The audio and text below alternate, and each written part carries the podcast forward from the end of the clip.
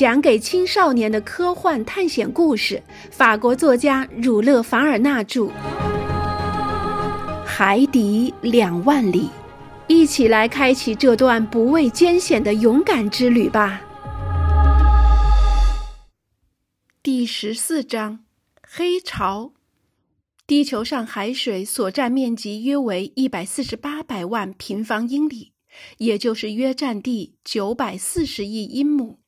海水的体积约为二十亿立方英里，它可以成为一个圆球。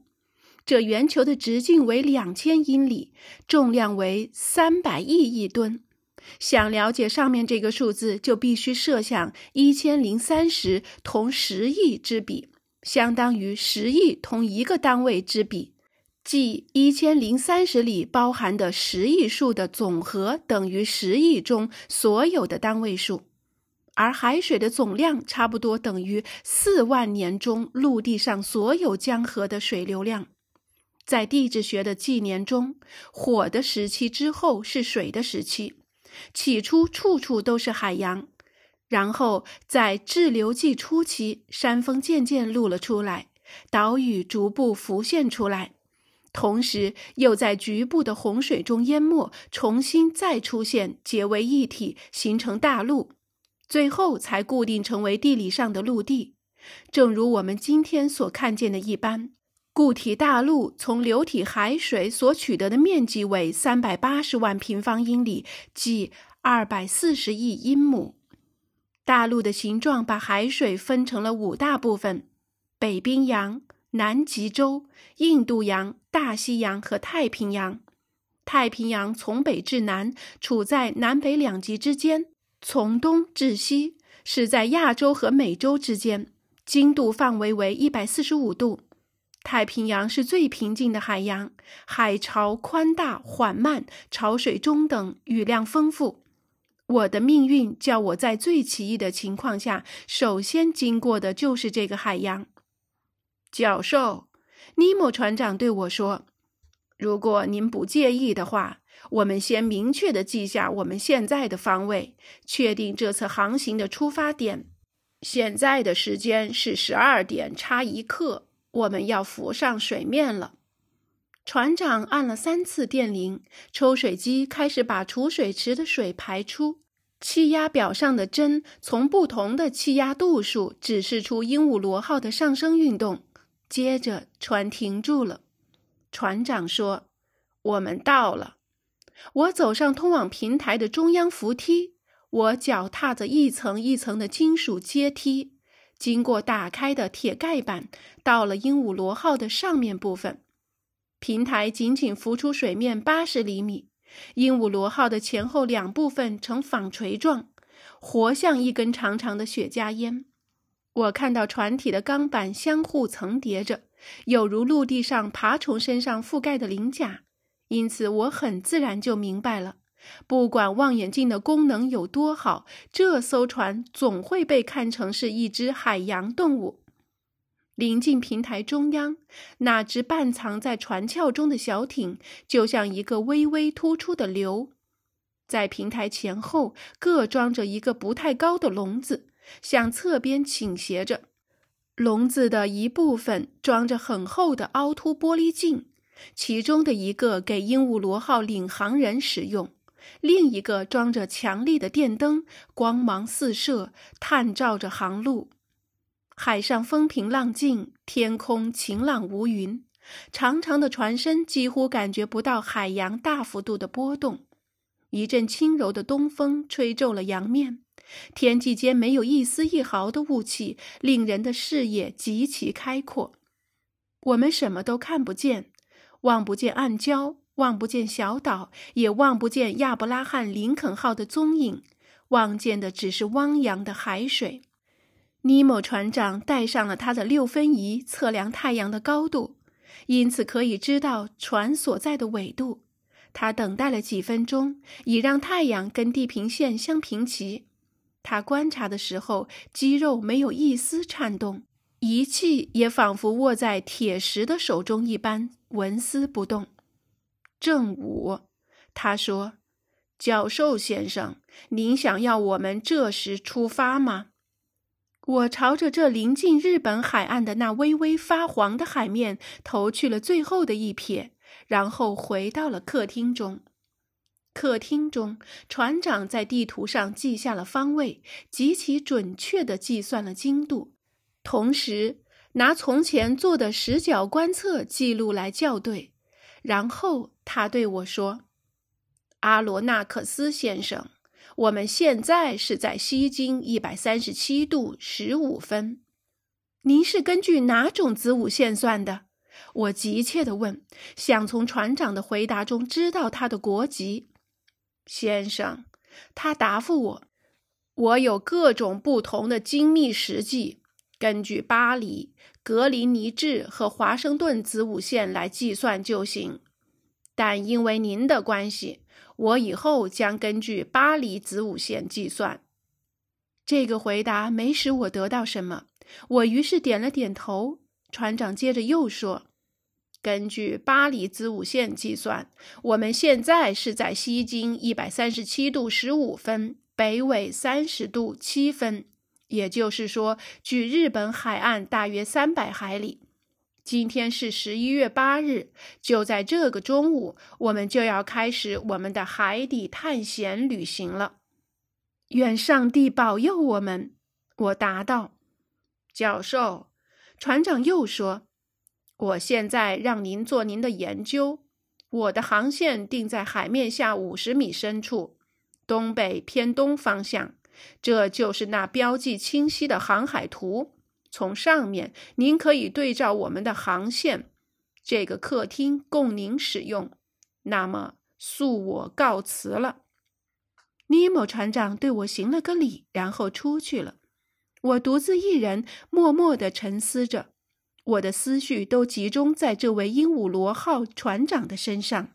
我将来能否知道这个自称不属于任何国度的怪人究竟是哪一个国家的人呢？他怀有那种对人类的怨恨，那种惹恼了他的，且可能会令其寻求可怕报复行为的怨恨，又到底是怎么回事儿？他是不是正如公萨伊曾经说过的，有人给他受过痛苦的？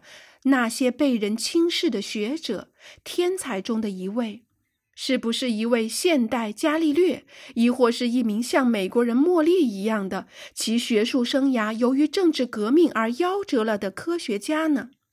这我都还说不准。偶然的机会将我抛到了他的船上，我的生命掌握在他的手中，他冷淡的但客气的收留了我。而他从不握我向他伸出的手，而他也从不向我伸出手来。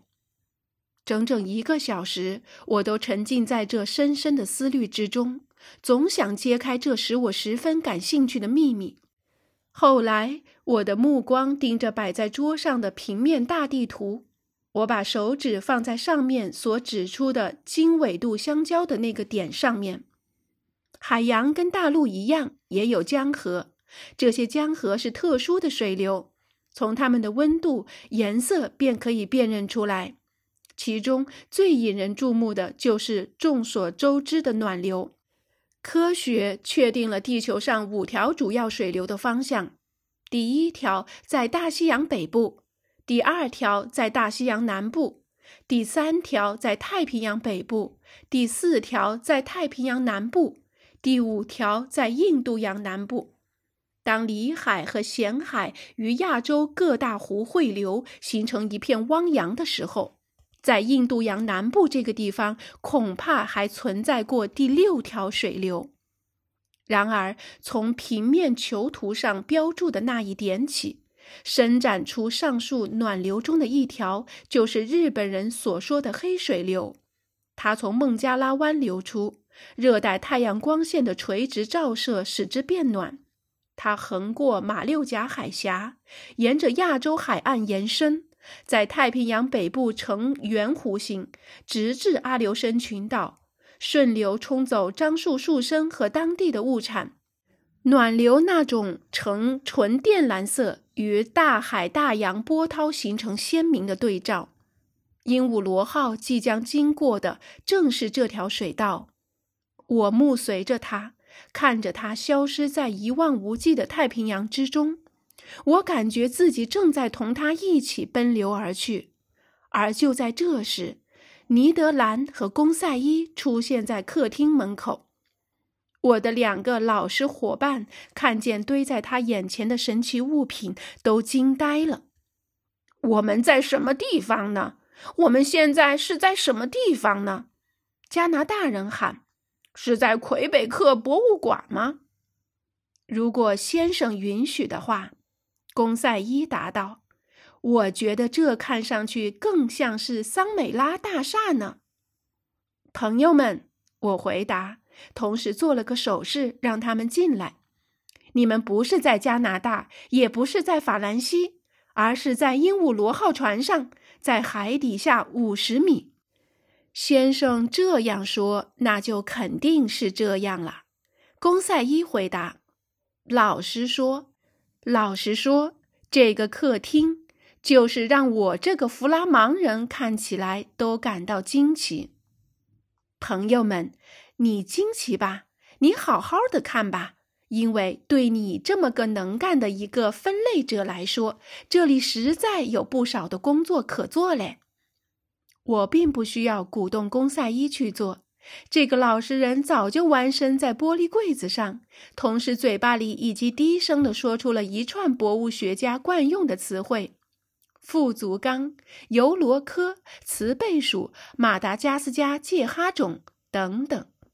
这个时候，对贝类学几乎一无所知的尼德兰问我关于我跟尼莫船长会谈的情形。他问我，我是否发现他是哪一国人，他从哪里来，到哪里去，要把我们拉到多深的海底去。他问了许多问题，我简直来不及回答。我把我所知道的全部都告诉了他。或者还不如说，我把我所不知道的也全部告诉了他，然后我又问他，他看到了些什么，或者听到了些什么？什么也没有看见，什么也没有听到。加拿大人回答：“就连这船上的人影儿都没看见一个。真的，是不是他们都是电人？电人？说真的，我是要这样想呢。”可是您，阿罗纳克斯先生，尼德兰问他，总是不忘记他的那个念头。您就不能告诉我，这船上一共有多少人吗？十个、二十个、五十个，还是一百个？尼德兰师傅，这我可说不上来。而且您要相信我，现在您必须抛弃您那夺取或逃出鹦鹉螺号的念头。这船是现代工业的杰作。我要是没能看见它，我不知道会有怎样的遗憾呢。许多人要是能够看看这种神奇事物，也就乐意接受我们的处境了。所以您必须保持镇静。我们要想办法观看我们周围所有的事物。观看！捕鲸手喊道：“除了这钢板的监牢，我们可什么也看不见。”我们将来也看不见什么。我们是在瞎跑，我们是在盲目行驶。尼德兰说这最后几句话的时候，客厅忽然全黑了，而且是绝对的黑暗。明亮的天花板失去了光辉，光亮熄灭得如此快速，我的眼睛有一种疼痛的感觉。这跟在相反的情形中。即从漆一般的黑暗中忽然出现最辉煌的光明所发生的感觉是一样的。我们都默不作声，动也不动，不知道会有什么意外事件等着我们，是福还是祸呢？我们听到一种滑动的声音，仿佛鹦鹉螺号两侧的壁板动了起来。现在真的要完蛋了，尼德兰说。水母木。公赛伊低声说：“突然，光线透过两个椭圆形的孔洞，从客厅周围射了进来。海水在电光的照射下显得明晃晃的。两块水晶玻璃将我们同海水隔开。起初，我想到这脆弱的隔板会发生破裂，心里就不住地发颤。但强有力的铜框架支撑住了隔板，并赋予它近乎无限的抵抗力。